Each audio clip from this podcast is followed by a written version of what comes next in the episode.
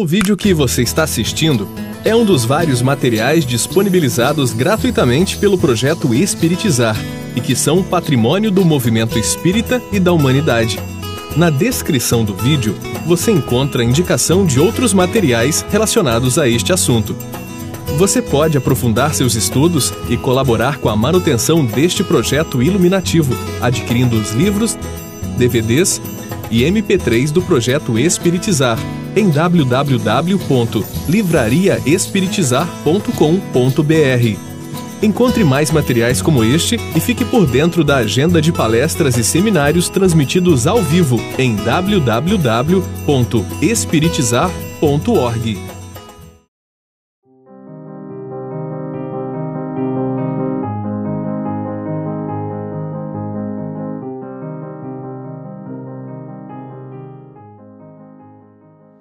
nós prosseguirmos com o novo subtema que é sobre as compulsões, vamos só fazer uma recordação da, das causas e consequências da perversão sexual que o Lacordaire apresentou de manhã, que ele tem para fazer o, o link com a questão da, das compulsões.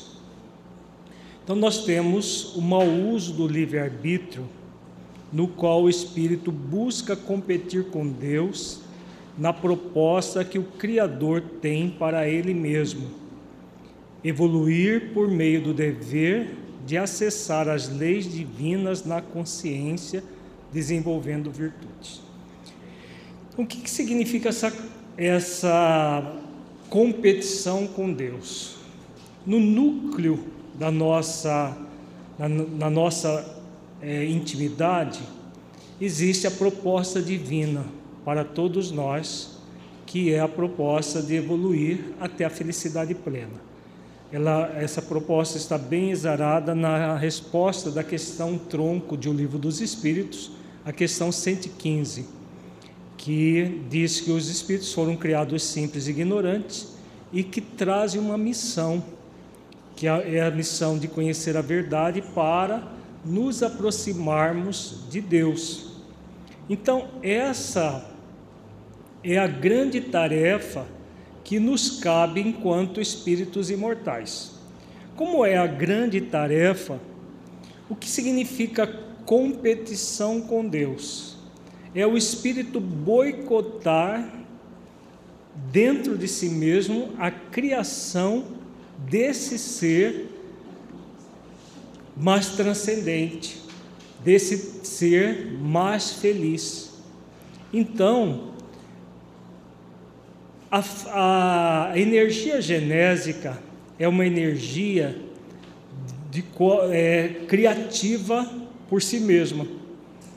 Quando nós entramos nesse movimento de competição, o espírito quer reprimir intensamente a energia criativa.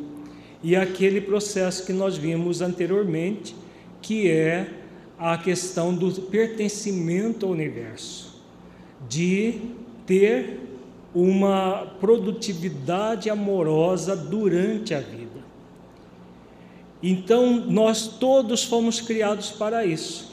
Então, o processo de perversão sexual no nível subconsciente bastante profundo, que o espírito nem se dá conta disso, é essa competição com Deus, fazer ele tentando, porque isso não passa de uma tentativa vã, fazer com que ele não realize as ações que Deus o criou para realizar.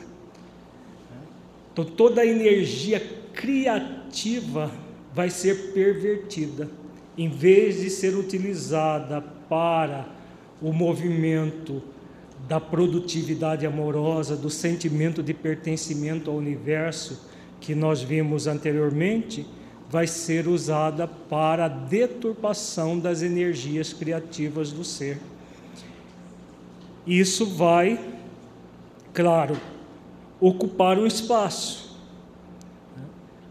aquilo que nós não usamos bem, como nós falamos, vai ocupar o espaço que é, a perversão sexual, o afastamento das leis divinas que o impulsionam à evolução.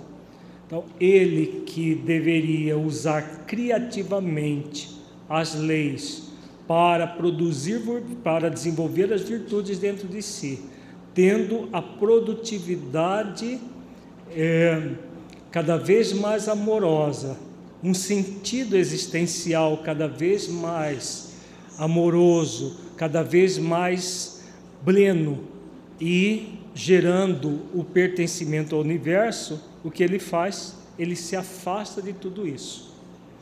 Ao se afastar de tudo isso, o que vai ocorrer? A busca do prazer secundário, que o distrai das funções sagradas do dever espiritual. Só que esse prazer secundário, ele não planifica.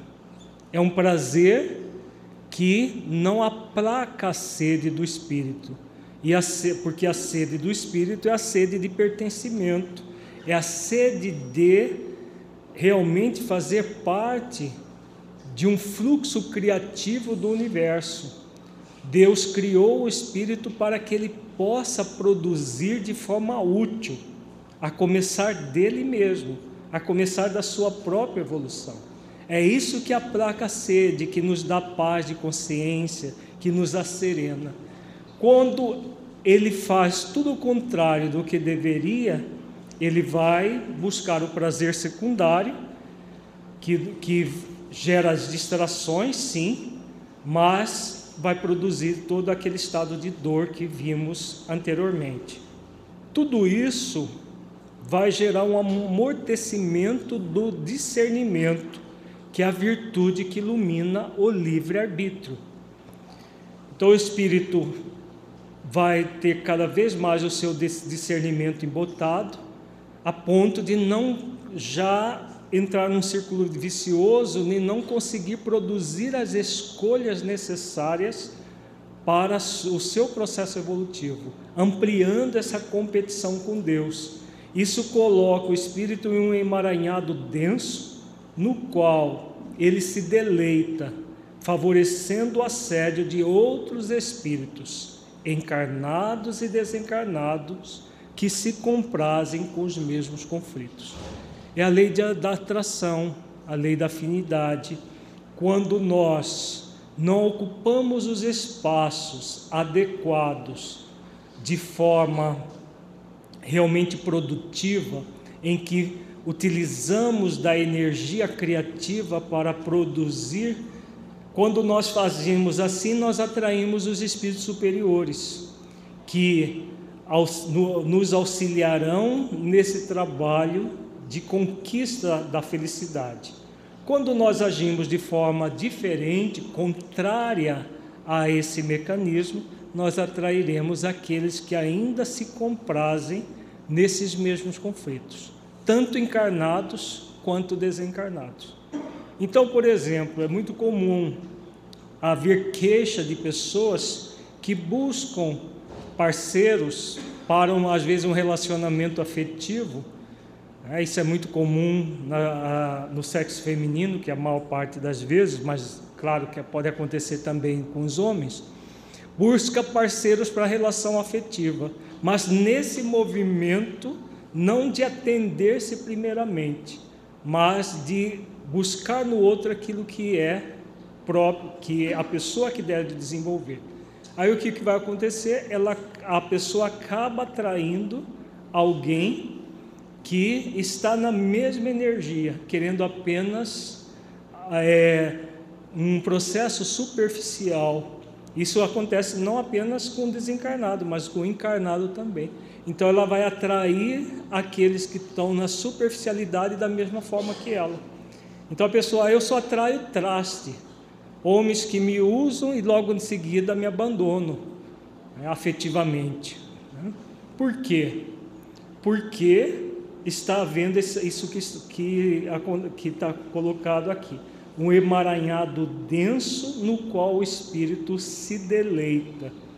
Ele vai que, entrando nesse redemoinho, nesse emaranhado, nessa turbilhão todo, aprofundando o estado de angústia, de uma, um, uma busca, que ele, uma procura, melhor dizendo, de algo que ele nem sabe o que é, mas que no fundo, no fundo, é o sentimento de pertencimento ao universo, é todo aquele movimento que falamos anteriormente, de, do, do sentido existencial, do, da produtividade amorosa que somente o plano existencial nos gera, aí encarnados e desencarnados vão ser atraídos. Os desencarnados vêm por afinidade e vão utilizar daquela pessoa para manter as próprias perversões. Da mesma forma que o espírito que desencarna com alcoolismo utiliza o outro como um copo, utiliza o encarnado para beber, o tabagista utiliza para fumar, o sexólatra utiliza do outro para o sexo, para vampirizar as energias sexuais. Nós vamos, ao longo do, da tarde, falar de, das várias possibilidades disso acontecer. Então, recordando isso, nós vamos entrar no novo subtema que é a compulsão sexual que é um processo da, da própria perversão sexual. São várias formas da perversão sexual.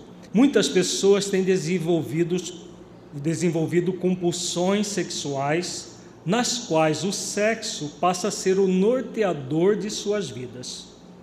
Essas pessoas pensam em sexo o tempo todo, buscam-no como a maior necessidade de suas vidas e nunca se satisfazem. Quais as razões psíquicas e espirituais desse problema? Então, é um problema relativamente comum, principalmente hoje em dia, das pessoas com compulsão sexual, o tempo todo pensando em sexo, querendo sexo, quando tem o sexo não se satisfazem, estão sempre insatisfeitas com tudo aquilo que vivenciam. De onde vem tudo isso? Vamos ver a resposta dos benfeitores a compulsão sexual é uma manifestação deturpada do instinto de reprodução. O homem nasceu para o desenvolvimento das emoções elevadas e dos sentimentos sublimes, mas ainda traz em si a sua natureza instintiva. Então, o que, que o benfeitor quer estar querendo dizer aqui? Nós somos seres espirituais momentaneamente num corpo o corpo traz em si mesmo as suas necessidades instintivas, porque o nosso corpo, biologicamente, é uma herança do, da, do, do estágio que nós estávamos no reino animal, que traz os seus instintos. Então, todos nós trazemos o instinto, o instinto de reprodução é um deles, que está ligado à lei de reprodução, que vai propiciar o sexo. No animal, normalmente ele não tem, não gera nenhum problema, é simplesmente o instinto de reprodução que se é, é utilizado na própria relação sexual para a formação de novos é, corpos, de novos seres. No ser humano, como ser humano, ele traz a inteligência, a capacidade de saber quem ele é e quem ele é diante do outro, e por isso o benfeitor coloca que nós nascemos para o desenvolvimento das emoções elevadas e dos sentimentos sublimes. O nosso compromisso não é dar vazão ao instinto de reprodução como se nós fôssemos animais. O grande compromisso nosso para com a vida é o desenvolvimento das emoções elevadas, as, as virtudes, né, os sentimentos sublimes que são as, virtudes do espírito imortal. Mas ainda temos o instinto. E aí o que vai acontecer? Vamos ver.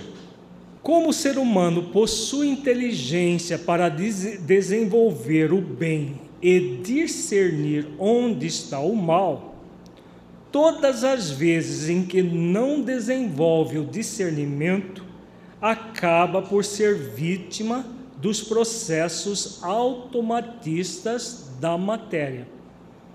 Então, o que ele, o benfeitor está querendo dizer? Vamos, nós somos, nós, além do instinto de reprodução, nós trazemos a inteligência, como acabamos de falar.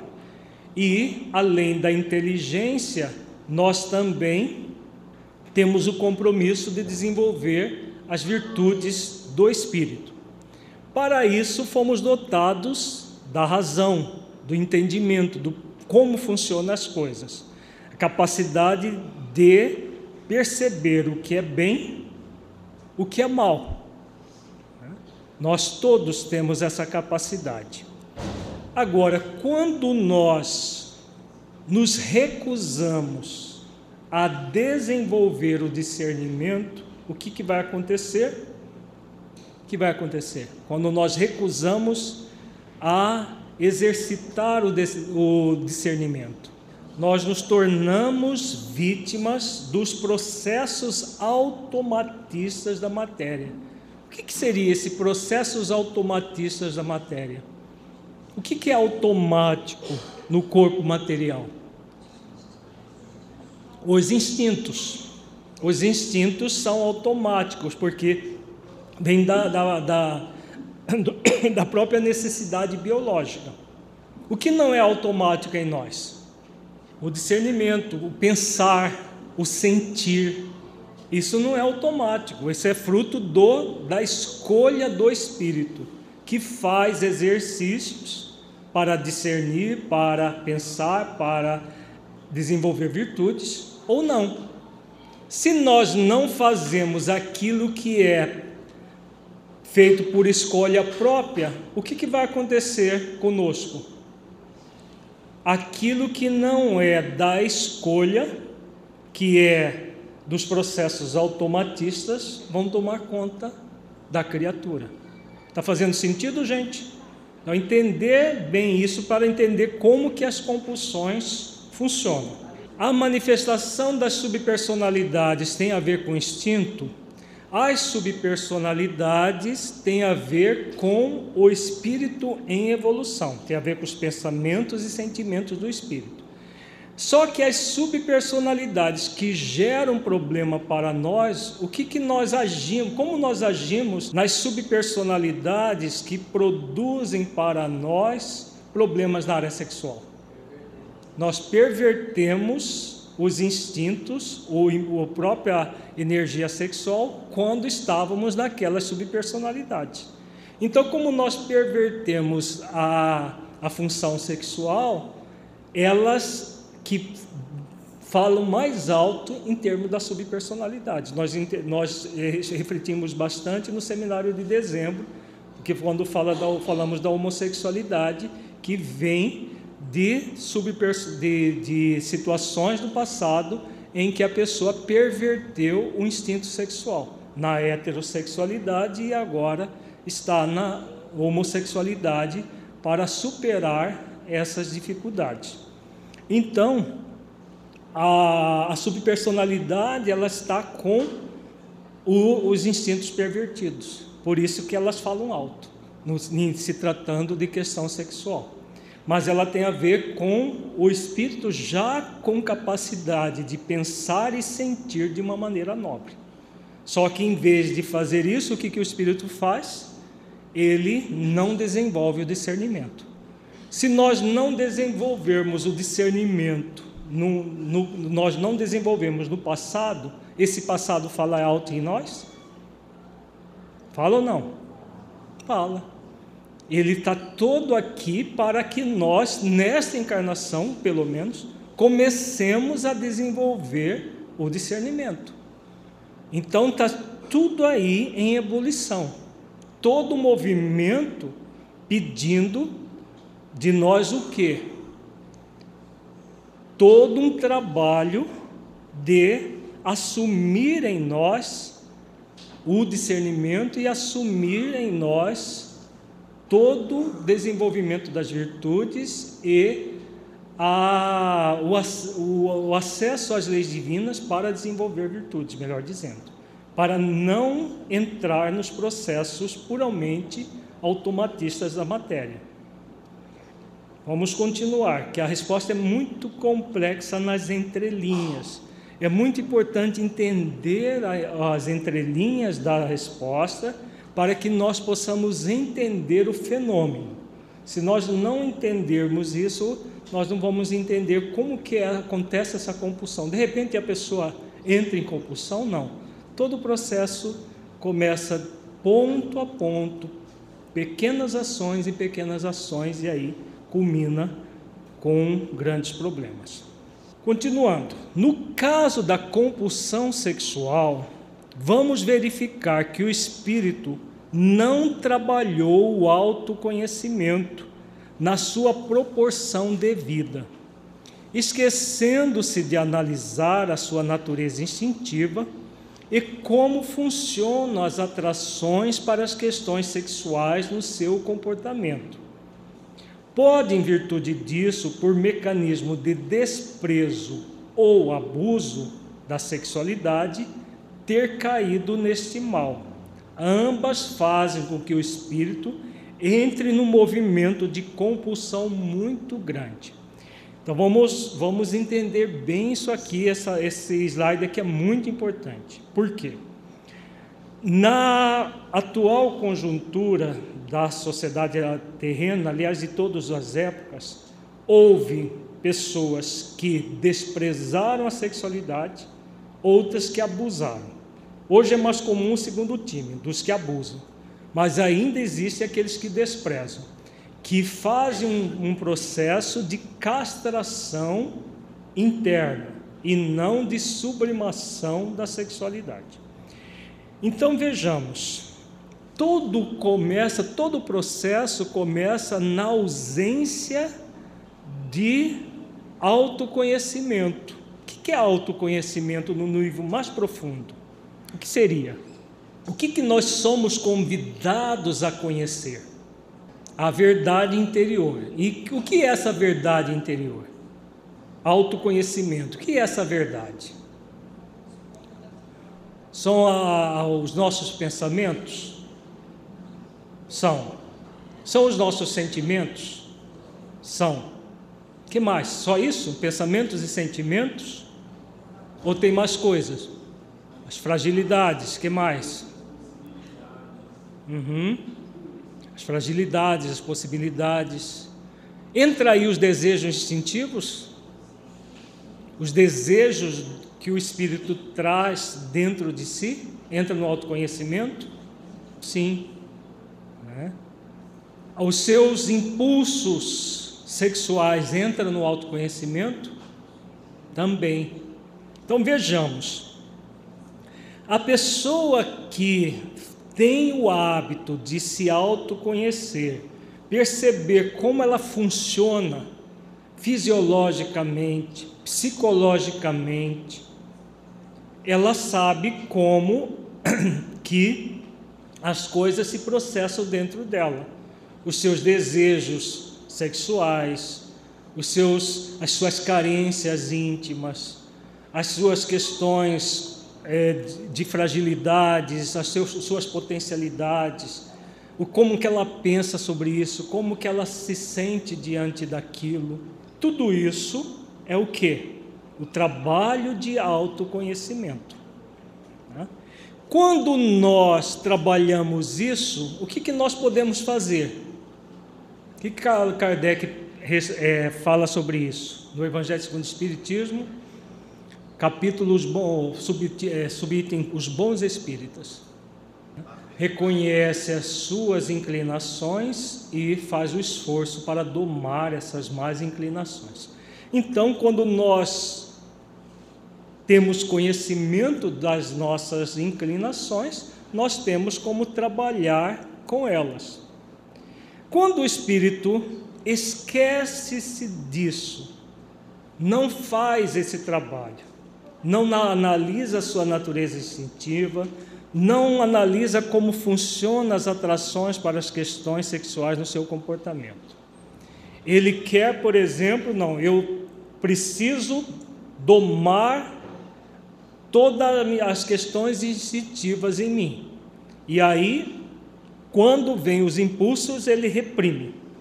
ele reprime, não, eu não posso sentir isso, eu tenho que agir assim, porque um espírita consciente age assado e não dessa forma. O que está acontecendo aí com essa pessoa? Hum? Ela está o quê? Ela está querendo se decretar, né, se livrar dos instintos. Isso se chama o que no texto? Desprezo. Então ela está querendo desprezar a sua sexualidade. Vai funcionar, gente? Ela pode reprimir, reprimir, reprimir e de repente ela dá vazão. Ou reprime no corpo e dá vazão fora do corpo, desdobrado durante o sono. É, nós vamos ver novamente o, sobre os sonhos eróticos, apesar de vir isso no módulo passado, mas porque tem muito a ver com essa questão do erotismo. Então há um desprezo, mas um desprezo é como se você pegasse uma panela de pressão e tapasse a válvula. Tapa a válvula, o que, que vai acontecer com a panela? Ela vai explodir. Ela vai explodir em algum momento. Então, a pessoa despreza as questões instintivas pela repressão, vai explodir alguma, de alguma maneira vai explodir. Normalmente vem sobre a exacerbação das, do, do, do, do, sexo num, num processo da compulsão. Já o abuso, o que significa? Aquela pessoa que também não faz o trabalho de autoconhecimento, e aí, tudo que é instintivo, ela quer dar vazão. Dá vazão a todo momento, em todas as situações, e vai já mergulhar imediatamente na compulsão. Aqueles que desprezam mergulham na compulsão depois, os que abusam já de imediato. Se porventura o espírito abusou da sexualidade, essa compulsão é fruto das viciações que ele cria nos mecanismos íntimos de sua vontade. Mas se porventura desprezou a sexualidade, esse desprezo é fruto de não dar a importância amorosa e lúcida aos seus instintos, fazendo com que ele reprima a sexualidade. E essa repressão íntima intensa pode fazer com que ele depois com que depois surjam os mecanismos da compulsão no comportamento. Então vejamos, quando a pessoa abusa, o que, que ela fez, está fazendo consigo mesma? Benfeitor coloca aqui, viciação dos mecanismos íntimos de sua vontade. O que, que significa isso? Viciação do mecanismo íntimo de sua vontade. O que, que nós temos aprendido aqui no projeto Espiritizar sobre a vontade? O que é a vontade? Ela faz parte do que? Da nossa energia mental. Junto com o que? Pensamentos e sentimentos. Então, pensamentos, sentimentos e vontade forma a energia mental. Mas o que significa viciação dos mecanismos íntimos da vontade. O que, que significa isso? Se a vontade é, tem a ver com os sentimentos e os pensamentos, intrinsecamente ela é o que? Ela é divina em nós ou ela é uma criação nossa? Ela é divina em nós. Deus é que nos dotou dotou de capacidade de ter vontade, de pensar, de sentir. Ele já criou o princípio inteligente para desenvolver isso. Claro que nós desenvolvemos a partir das matrizes produzir, é, colocadas em nós por Deus. Mas quando nós viciamos algo que é divino em nós, o que, que nós estamos fazendo? A vontade vira o quê? Ela vira um algo diferente da vontade. Ela vira o quê? Desejos. Então, a vontade que é para ser utilizada para o equilíbrio dá lugar ao desejo puramente egóico de satisfação dos instintos. Então a pessoa deseja satisfazer-se e aí ela se lança à compulsão. É o sedento que tem tanta sede, tanta sede que mergulha na água do mar para aplacar a sede. Só que vai ficando cada vez mais sedento, cada vez mais carente. O que despreza é aquele que também perverte a vontade. Porque a vontade é para quê? Ela serve para quê? Nós temos a força endoevolutiva que provém das, das leis divinas e a vontade está ligada a que força? Autoevolutiva. Então a força autoevolutiva para que nós unamos com a força endoevolutiva da, que provém das leis divinas para quê? Para que nós disciplinemos os instintos. Não reprimamos os instintos. Há uma diferença entre disciplinar e reprimir? Há muita diferença. Reprimir, eu quero me livrar dessa coisa horrorosa. Disciplinar, eu conduzo adequadamente. Então, a vontade, no, no primeiro caso, ela foi pervertida se transformada em desejo. E no segundo caso, o que, que a pessoa fez com a vontade? Ela foi pervertida também? Foi e se transformou no quê? Ela se transformou num tirano interno. Então, em vez de vontade, a pessoa tem a castração, um movimento de repressão intensa, criando um tirano. Como a vontade é divina, ela, o que é intrínseco na vontade? Suavidade e leveza. É divino. Então é algo suave e leve a vontade de evoluir não é por pressão interna, na marra, aqui agora. É um processo de suavidade e leveza. Quando nós entramos com um tirano interno, o que, que nós queremos? Fazer decretos. A partir de hoje eu não sinto mais atração sexual. Vai ser possível? Não. A partir de hoje eu não sinto mais desejos de X questão, de Y questão. É possível fazer esse decreto? Agora, é possível, a partir de hoje, eu quero fazer exercícios para me libertar, por exemplo, de uma tendência a ver pornografia? É possível? É. Aí sim, a pessoa está usando a vontade como um mecanismo de superação, de sublimação do desejo que ela tem. Aí a vontade que é soberana vai ocupar o lugar do desejo puramente egóico. E a pessoa consegue dar uma importância amorosa e lúcida aos seus instintos. O que está querendo está, está acontecendo dentro dela? os instintos se manifestar, mas sem uma, um disciplinador que é a vontade, simplesmente por um processo compulsivo. Ela trabalha de uma forma amorosa e lúcida, e não de uma forma repressora.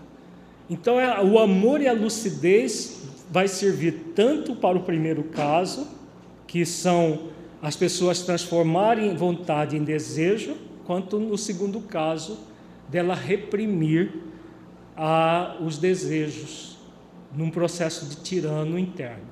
Então a vontade será sempre suave e leve.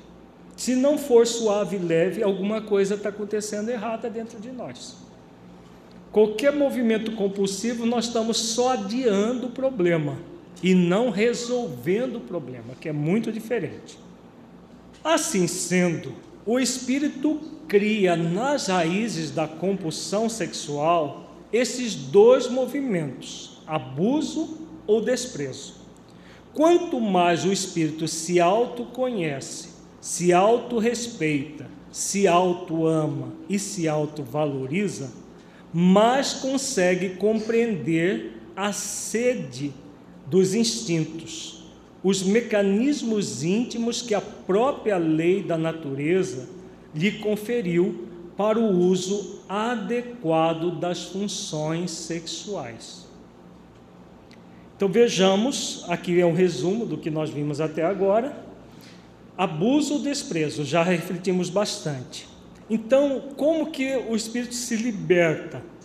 Além do autoconhecimento, o autorrespeito, o autoamor, a autovalorização. Eu tenho valor como espírito imortal. Eu sou uma dádiva para o universo, eu sou um presente para o universo, como nós vimos hoje de manhã. E aí, o que ele faz? Quando ele se realiza enquanto espírito imortal, ele vai compreendendo a sede dos instintos, a sede dos instintos, esses mecanismos íntimos da natureza e vai fazer um uso adequado das funções em vez de entrar no processo de compulsão. Um profundo respeito consigo mesmo, com seu próximo e não o movimento puramente sexólatra. É então necessário compreendermos que nas raízes da compulsão existe o espírito se prejudicando, não lhe dando atenção devida e fazendo, obviamente, o contrário daquilo que é o mais adequado para a nossa felicidade. Amarmos-nos uns aos outros em profundidade. Então, vejamos, é, aqui o mentor, ele novamente volta à questão do que significa compulsão sexual. O espírito não lhe dando atenção é, devida. Começa com a, a ausência de autoconhecimento. Então o espírito não dá a atenção que deve a si mesmo. Como espírito imortal, capaci com, com capacidade de pensar, de sentir e de ter vontade, de usar bem a sua energia mental, ele não está fazendo isso. E quando não faz isso, o que, que vai acontecer? ele dá vazão, vai ocupar um espaço.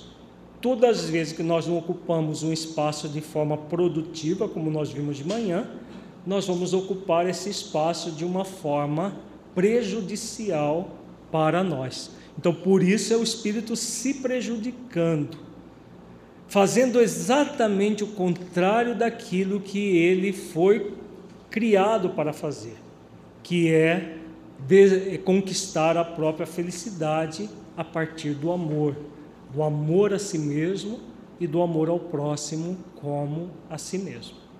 Quando o espírito exerce o desamor, é óbvio que as frequências instintivas que querem se manifestar como sendo verdadeiras alavancas da criação vão dar sequência automatista ao processo.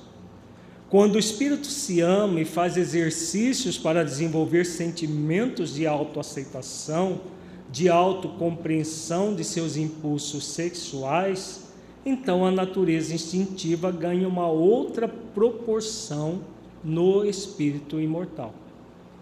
O exercício de desamor, o que ele faz?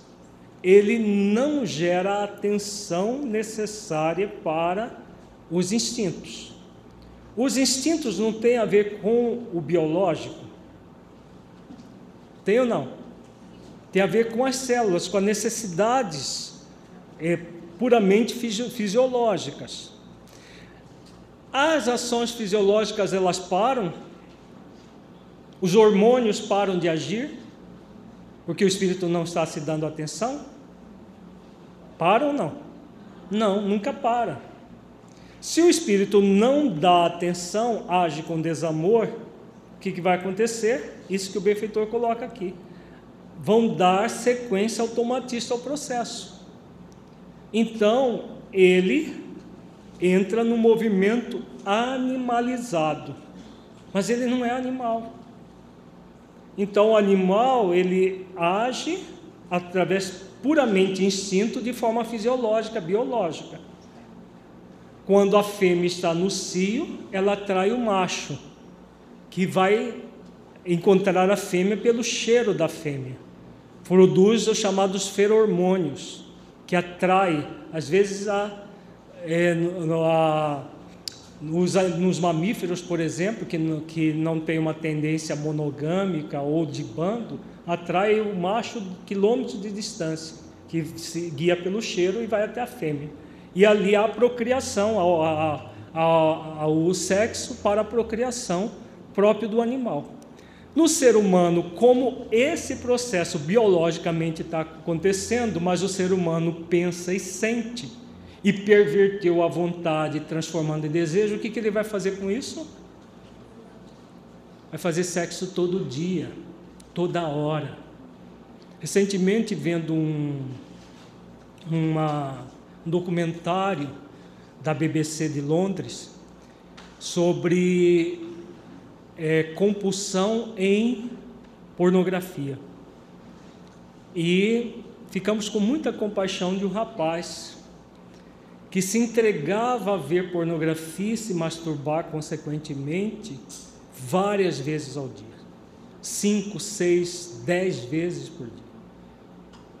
Ele, a ponto dele estar dirigindo numa estrada, parar, entrar num bar, ir para um banheiro, e hoje vê-se pornografia até no celular, né?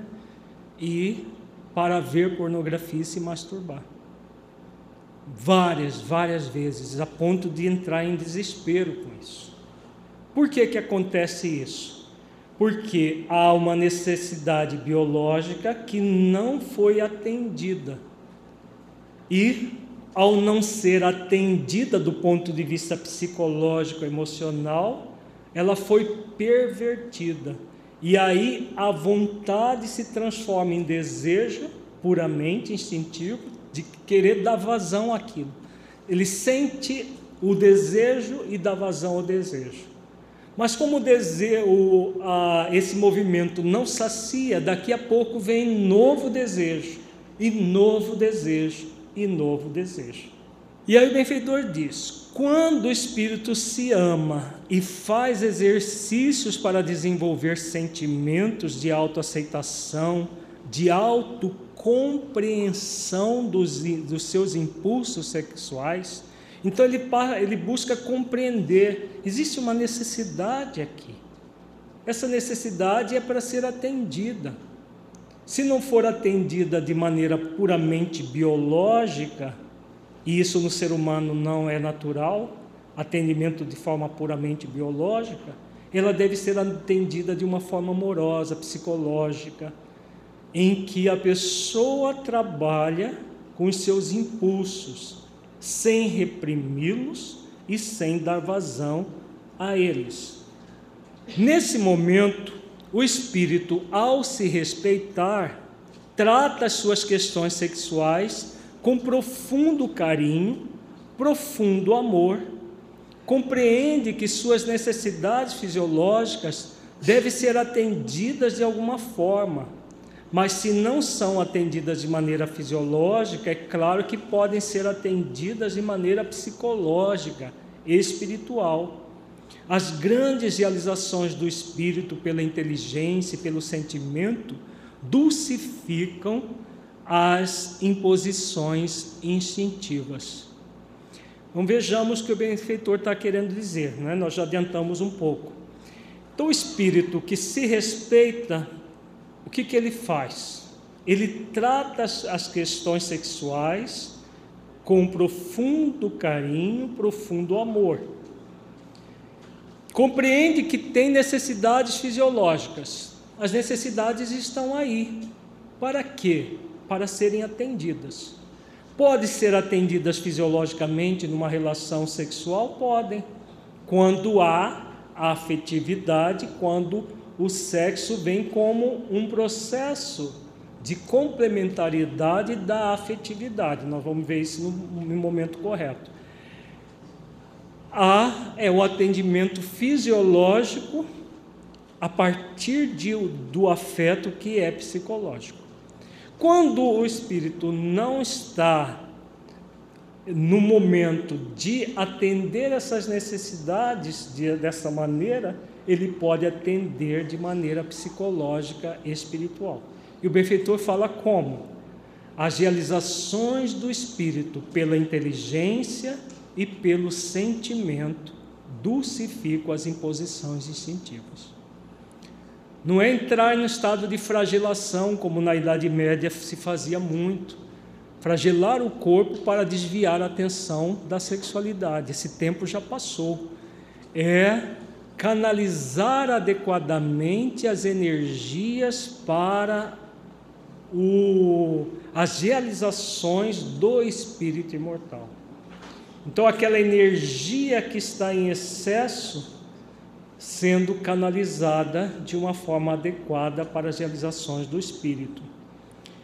Então, o benfeitor conclui o, a, o pensamento dele dizendo: então a raiz está exatamente nessa ausência de alto amor e de alto respeito. E a superação está no exercício do alto amor e do alto respeito. Então, como trabalhar no adolescente? Através da educação. Né? Porque a nossa cultura, como ela funciona? Como é a nossa cultura ocidental nesse, nesse, nessa questão sexual? Colocar isso em segundo plano. Não, isso é função da escola. A escola vai, vai ensinar para o adolescente o que ele deve fazer. Será que a escola ensina isso? Ensina valores espirituais profundos? Na aula de evangelização vão falar, o evangelizador morre de medo do assunto. A maioria não quer nem saber, porque não tem nem a mínima condição de falar. Por enquanto, pelo menos é assim. Então, quem é que vai falar sobre isso para o adolescente? O coleguinha? A escola? Hã? Os pais. Os pais vão, vão falar através do diálogo terapêutico, do diálogo terapêutico com seu filho.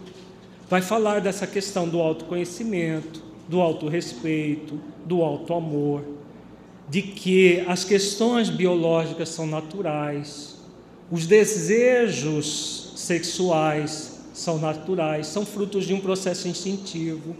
O adolescente tem condições de dialogar sobre isso tranquilamente. Tá? Só que há muitos tabus, né? nós não falamos sobre isso. Não há um costume de fazer, isso. Então, se o adolescente não pergunta, os pais também não falam nada. Só que muitas vezes o assunto está em ebulição dentro da mente dele. E ele está buscando o professor Google para tirar suas dúvidas. E o professor Google tem um monte de aberrações nessa área à disposição aí na internet. Ele busca o coleguinha que sabe tão menos do que ele. Né? Não é tão mais, é tão menos do que ele. E fica ali. Por quê? Porque nós ainda não criamos o hábito saudável do diálogo terapêutico em família. Então, nos nossos livros sobre família, nós colocamos métodos para instituir esses diálogos. E é assim que tudo isso que o mentor fala aqui deve começar lá na adolescência, no, no momento que os impulsos sexuais começam. Se começar lá, o que, que vai acontecer? As chances de haver problemas futuros vão ser bem menores. Agora, se não começar lá, deixa viciar, depois a gente cuida disso. Né? Claro que ninguém fala assim, mas nós agimos assim. Deixa o problema acontecer, que hora que acontecer, se acontecer, a gente resolve. E não são assim as coisas. Né?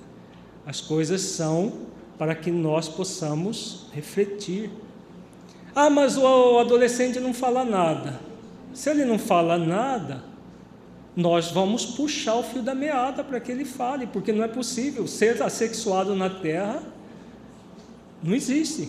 Boa, boa pergunta. Mesmo no caso que o adolescente se sinta constrangido, a pergunta que nós devemos fazer é: por que, que ele se sente constrangido? Porque esses problemas provavelmente estão vindo até de um passado espiritual, de castração, de uma série de questões que está sendo dramático às vezes para o adolescente. E onde que nós vamos é, aliás, quando nós vamos trabalhar isso? Quando virar problema? Então, é claro que cada caso é um caso, ninguém vai dar aqui receita de bolo, mas é analisar, os pais analisarem o filho, refletirem junto com o filho e achar um jeito que é próprio daquele filho, e as mães têm um feeling para isso muito grande, de perceber a necessidade do filho e lá no ponto que ele necessita. Claro que as mães antenadas, né? Porque tem mãe que parece uma porta, ó. o filho não tá nem, ela não está nem aí para as percepções que o filho oferece. Mas as mães que estão ligadas, aquelas que se interessam realmente pelos seus filhos, elas percebem, às vezes no olhar do filho ela percebe que ali está acontecendo alguma coisa estranha que ela deve tocar no assunto. E se for filho do sexo masculino, chama o pai para participar junto, né? Porque não é não é tarefa só da mãe nesse momento. Se for filha do sexo feminino, pode ser até só a mãe participar, mas é bom que seja ambos. E aí é construir um diálogo. Se não há diálogo, como que nós vamos criar essas virtudes? Auto-amor, auto-respeito, né? O hábito do autoconhecimento. Se cada um se fecha numa concha e ninguém, a gente sabe que problemas estão acontecendo, mas ninguém fala no assunto. Se ninguém falar no assunto, ele se resolve por si mesmo, né? Às vezes a gente pensa assim, né? O tempo vai resolver para nós. E não é verdade, né? As, os problemas as, muitas vezes surgem e vão se avolumando, só que ninguém fala no assunto, porque ainda é um tabu. Ainda é um tabu isso aí. Depois nós, nós vamos, dentro dos temas, falar sobre sexo precoce, sobre essas questões na infância e na adolescente. É uma pergunta se isso deve começar bem cedo na criança. Até os sete anos, a criança não tem capacidade de discernimento para é, ter diálogos reflexivos. A criança deve ser educada através de histórias, de, de questões bem concretas, isso até os sete anos. A partir dos sete anos, já começa ah, o diálogo reflexivo para situações mais corriqueiras, mais simples. Agora, esses diálogos mais propriamente ligados à questão do sexo, da sexualidade, devem começar na pré-adolescência, porque é nessa época que há a maturação para a questão sexual. Claro que hoje a sexualidade cada vez a madura é, começa mais cedo, né? Hoje, em torno de 9, 10 anos, muitos meninos já estão produzindo espermatozoide e muitas meninas já estão tendo a primeira menstruação. Então já pode gerar filhinho. Se fizer sexo, vão, vão gerar filhinho. Então é a partir dessa idade já deve-se começar o diálogo dos pais para é, trabalhar com seus filhos as necessidades nessa área. Então vejamos esse esquema ilustrativo do que nós falamos. A deturpação do instinto de reprodução devido à ausência de discernimento e autoconhecimento, ele vai ser produzido a partir do abuso da sexualidade, que é uma das possibilidades, ou desprezo da sexualidade. Então, essas duas possibilidades existem e vai haver essa deturpação do instinto, porque a pessoa se recusa a desenvolver o discernimento e o autoconhecimento. No abuso, produz essa vertente da viciação, das viciações nos mecanismos íntimos da sua vontade. A vontade se torna desejo. No desprezo, é o movimento de não dar importância amorosa e lúcida aos seus instintos, gerando a repressão do, da própria sexualidade. Em ambas as situações, há um convite para o espírito autoconhecer-se, autorrespeitar-se, autoamar-se e autovalorizar-se dando atenção devida aos seus impulsos sexuais, tratando com carinho e amor as suas necessidades fisiológicas, atendendo-as de maneira psicológica e espiritual. Né?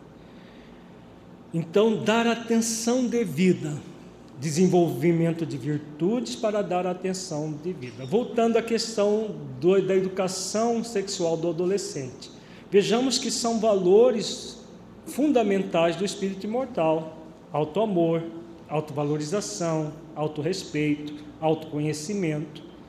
Sem diálogo, como que vai ser possível isso? E são valores não apenas para trabalhar a sexualidade, é para trabalhar a vida, para dar um sentido profundo à vida. Então, quando se fala disso, se conversa sobre isso, mesmo que essa conversa seja um monólogo, dá para entender isso, gente? Muitas vezes vai ser um monólogo.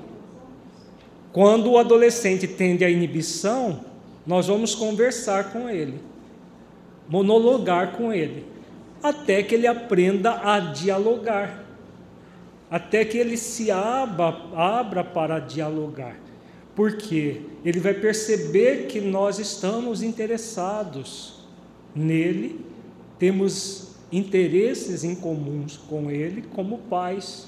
A pergunta é sobre falar sobre a forma indireta, sobre a questão de respeito ao corpo e tudo. É uma forma paliativa, já que o ser não é assexuado. Não existe pessoa assexuada. Né? Ao sexo, aos impulsos biológicos, a tudo. Por que não falar sobre isso? Ah, vamos falar sobre a importância de respeitar o corpo. Tá. Respeita o nariz, a boca, os olhos. E o pênis, a vagina, não? Porque com elas fazem sexo? É assim que é, são as coisas? Não. Não são assim as coisas.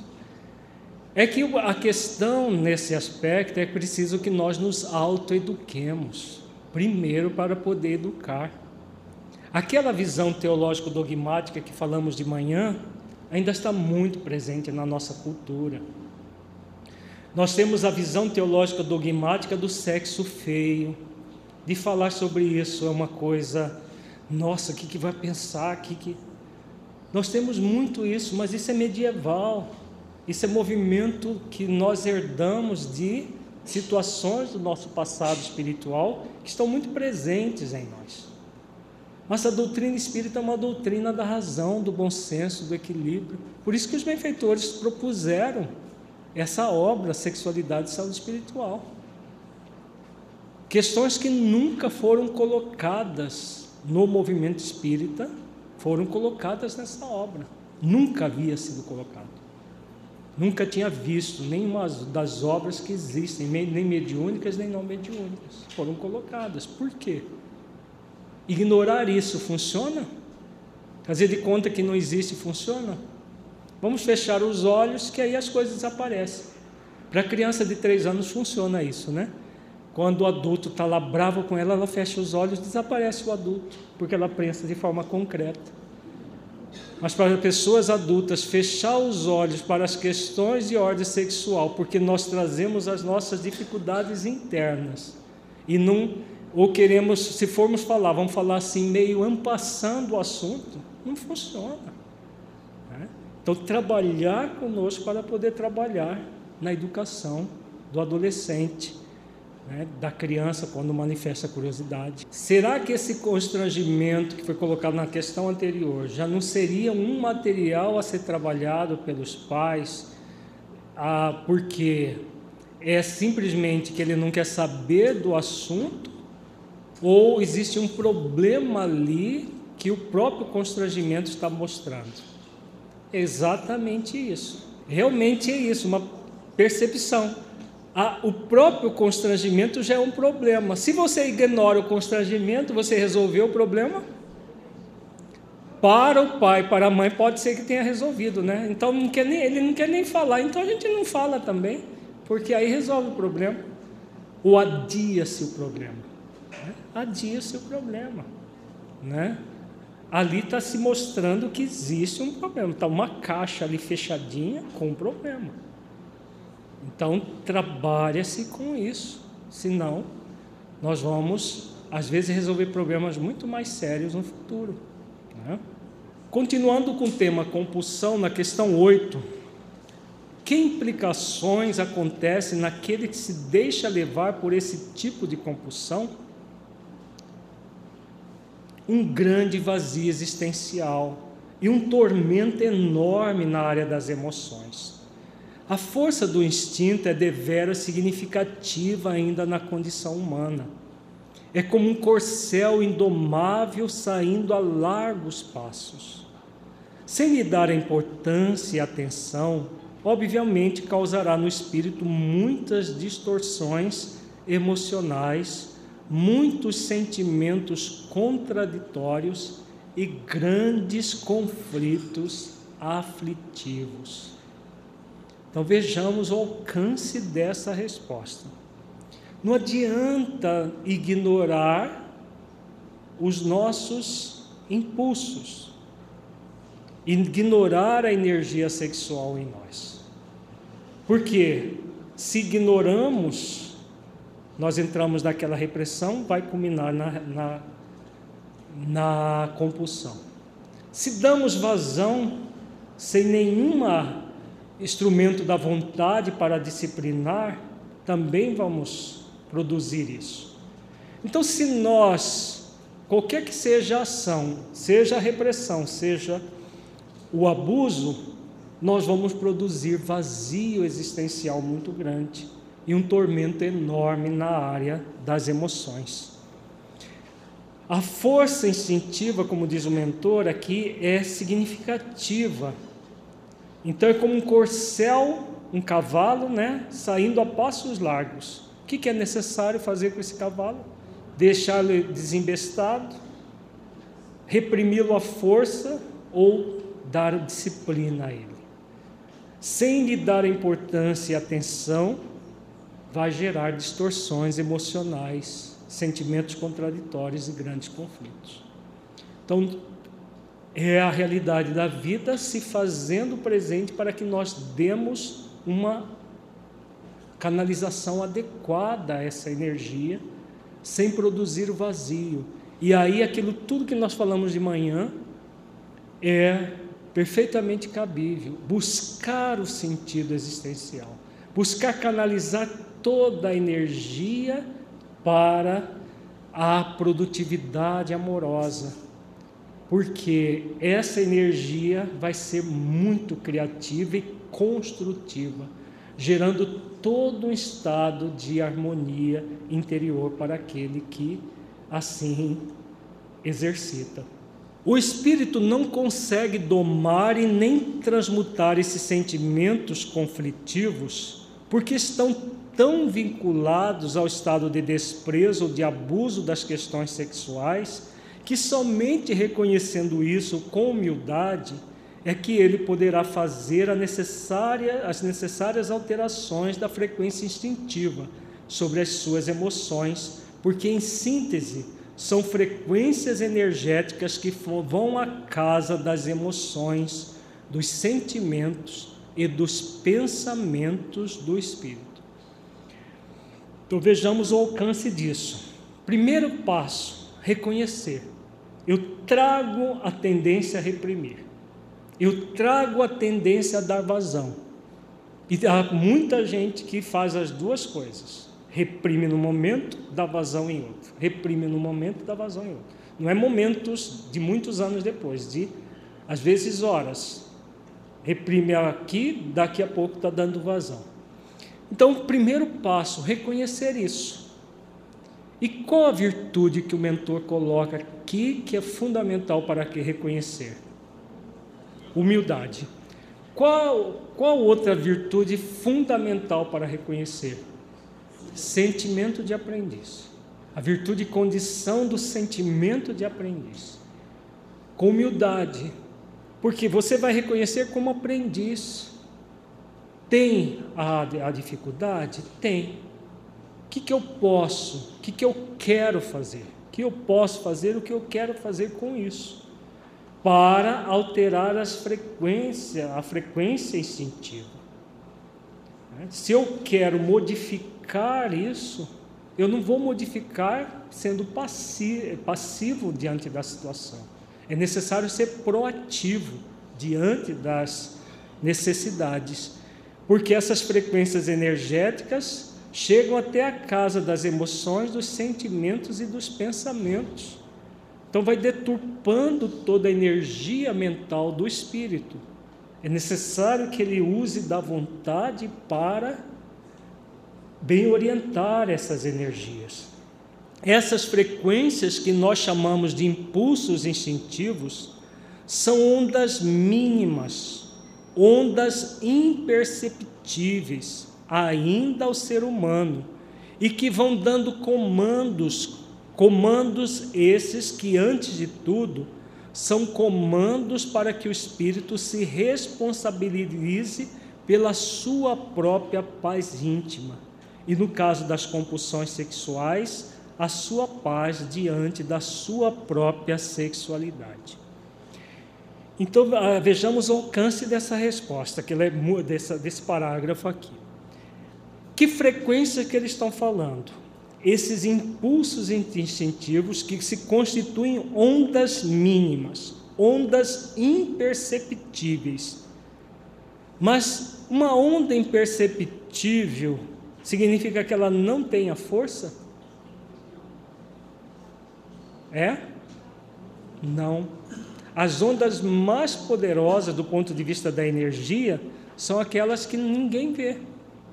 Aqui, por exemplo, nesse ambiente, está repleto de ondas gama, ondas de raio-x, ondas, é, por exemplo, na luz solar, a que tem mais potencial energético é o, o raio ultravioleta, é, né? que é do ultravioleta do tipo A, que inclusive gera câncer na pele, de tal incidência dele. Mas ninguém vê, porque está além da capacidade de percepção dos olhos.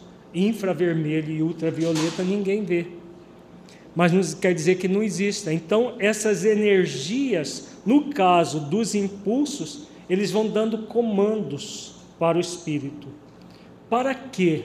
Para que o espírito discipline essas energias, responsabilizando pela sua própria paz íntima.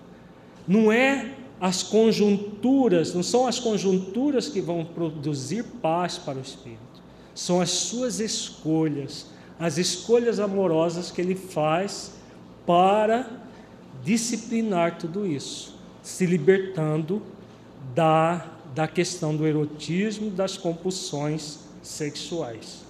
Ainda sobre o mesmo tema, questão 9. Que ações a pessoa que tenha tal problema pode realizar para se libertar dele?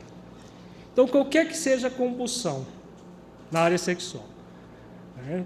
Tem, Existem pessoas que têm compulsão por masturbação, outras por pornografia, outras por pornografia e masturbação, né, porque não existe só por pornografia, outras por sexo com parceiros, qualquer que seja o parceiro.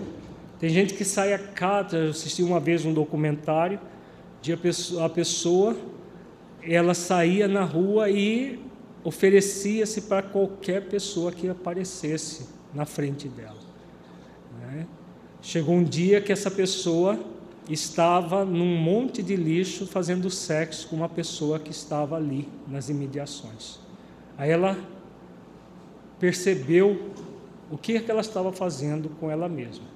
E a partir daí que ela buscou tratamento e trabalhar a questão. Onde que entra a obsessão espiritual? Em todos os momentos. É aquilo que nós vimos no. Não sei se você estava aqui quando nós resumimos um trabalho que Lacordaire fez de manhã, que é da perversão sexual, que todo o processo em que nós não lidamos bem com a questão sexual, nós vamos atrair espíritos encarnados e desencarnados que comungam na mesma faixa. Então, as obsessões o tempo todo vão, vão estar presentes nessas situações compulsivas. Nesse momento, nós não estamos abordando a, a obsessão propriamente dita, porque nós, o nosso foco aqui, nesse momento, é o espírito se responsabilizar pelas suas atitudes, Por quê? É a lei da atração. Se eu mudo a forma como eu me conduzo frente à vida, eu vou é, atrair espíritos que comungam da mesma forma que eu estou pensando. Então, se eu começo a vitalizar em mim pensamentos superiores, uma proposta superior de vida, eu vou atrair os espíritos superiores. Agora, se eu penso de uma maneira muito rasa, muito é, lascívia, de uma forma é, a, puramente sensualista, eu vou atrair sempre espíritos sensualistas, se não forem, se forem apenas sensualistas, se não forem muito pior do que aqueles puramente sensualistas. Então, o tempo todo estará havendo é, manifestações espirituais. Então, o que, que nós podemos fazer quando temos qualquer problema de compulsão na área sexual? Vejamos a resposta do mentor. Aceitar-se com as suas necessidades instintivas, tanto quanto se aceitar com as suas potencialidades angélicas. Quando nos aceitamos com as nossas necessidades instintivas, nós nos acolhemos, nos utilizamos de caridade e amor para com as nossas expressões fisiológicas. Somos verdadeiramente caridosos e compreendendo, compreendemos que essas expressões genésicas existem no comportamento e não estão destituídas das leis naturais. Então não, não é uma coisa feia, suja, que deve ser reprimida, alijada em nós, no movimento rep, é, repressor. Nem tampouco é algo que é fonte de prazer e vão, vamos dar vazão a isso a qualquer custo, porque gera prazer. Nem uma coisa nem a outra.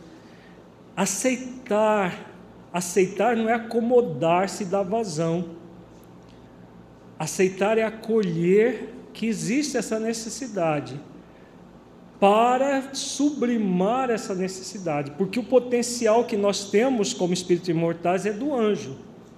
O anjo tem instinto? Não, porque ele não precisa nem reencarnar mais, ele não precisa mais de corpos para evoluir. Só existem necessidades instintivas aqueles que ainda têm corpos é, tem necessidade do corpo para evoluir. O espírito já puro não tem necessidades instintivas a ser transmutadas, já transmutou todas elas ao longo do tempo, por isso se tornou espírito puro. Então, isso é o vir a ser, o futuro muito, muito, muito, muito remoto para todos nós. Então o que nós vamos lidar? Com o anjo, por decreto, nos decretar que a partir de hoje nós somos seres assexuados, não temos mais impulsos sexuais. Vai se funcionar?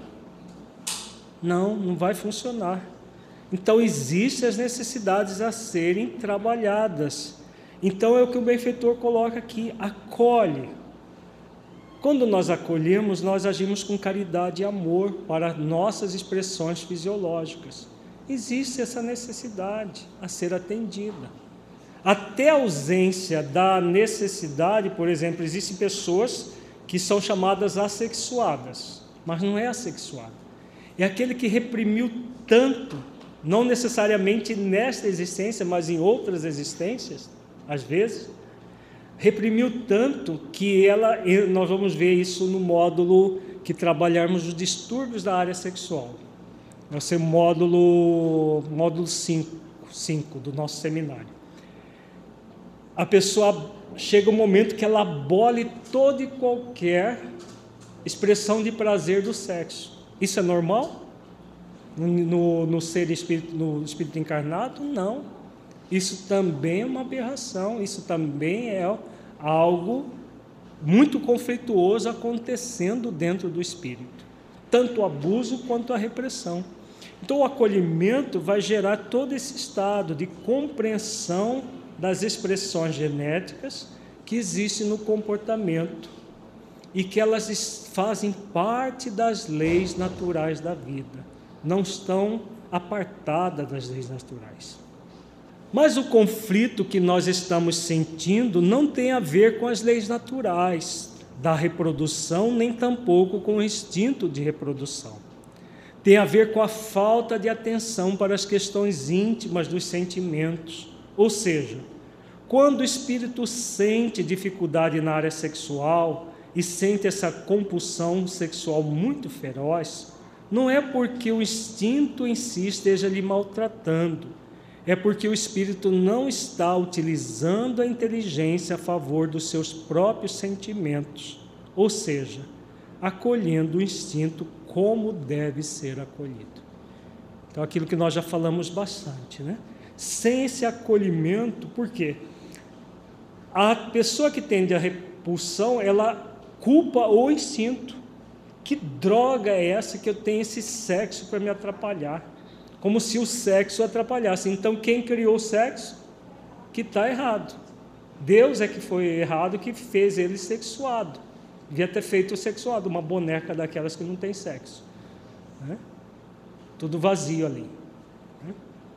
Então, isso não é uma realidade. A realidade é que não é o instinto que gera a compulsão sexual é a pessoa não utilizando a sua inteligência, não utilizando da sua vontade, da sua energia mental para poder se equilibrar.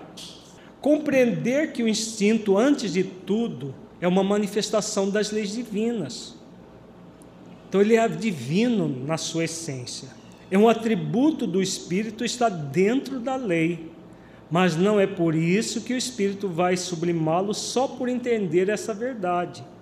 Começamos a sublimar os nossos instintos sexuais quando nós lhe damos uma importância afetiva, seja essa importância afetiva para a união com alguém que nos preencha sexualmente, e quando dizemos alguém é respeitando as leis divinas, respeitando a nossa fisiologia, a nossa estrutura corporal, e quando então respeitamos isso e damos a atenção devida, podemos unir, nos unir especialmente em termos de afetividade.